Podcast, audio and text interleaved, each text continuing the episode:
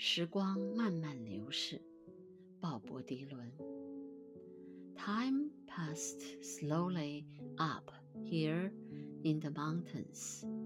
We sit beside the bridge and walk beside the fountains.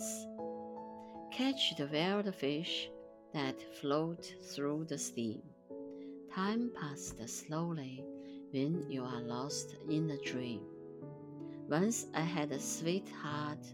she was fair, she was fine and good looking. We sat in her kitchen while her mamma was cooking. Stared out the window to the star high above. Time passed slowly when you are searching for love. And no reason to go in a wagon to no reason to go to the fair, and, and no reason to go up, and no reason to go down, and no reason to go anywhere.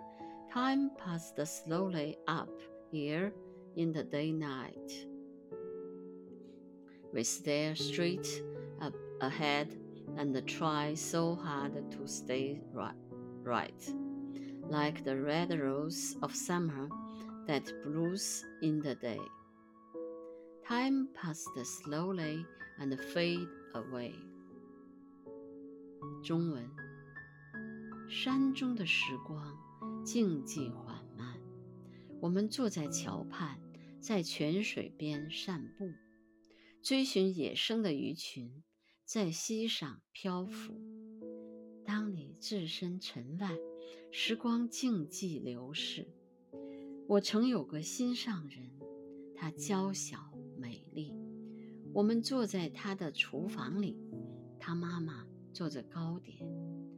窗外的星辰闪烁高悬，时光静寂流逝。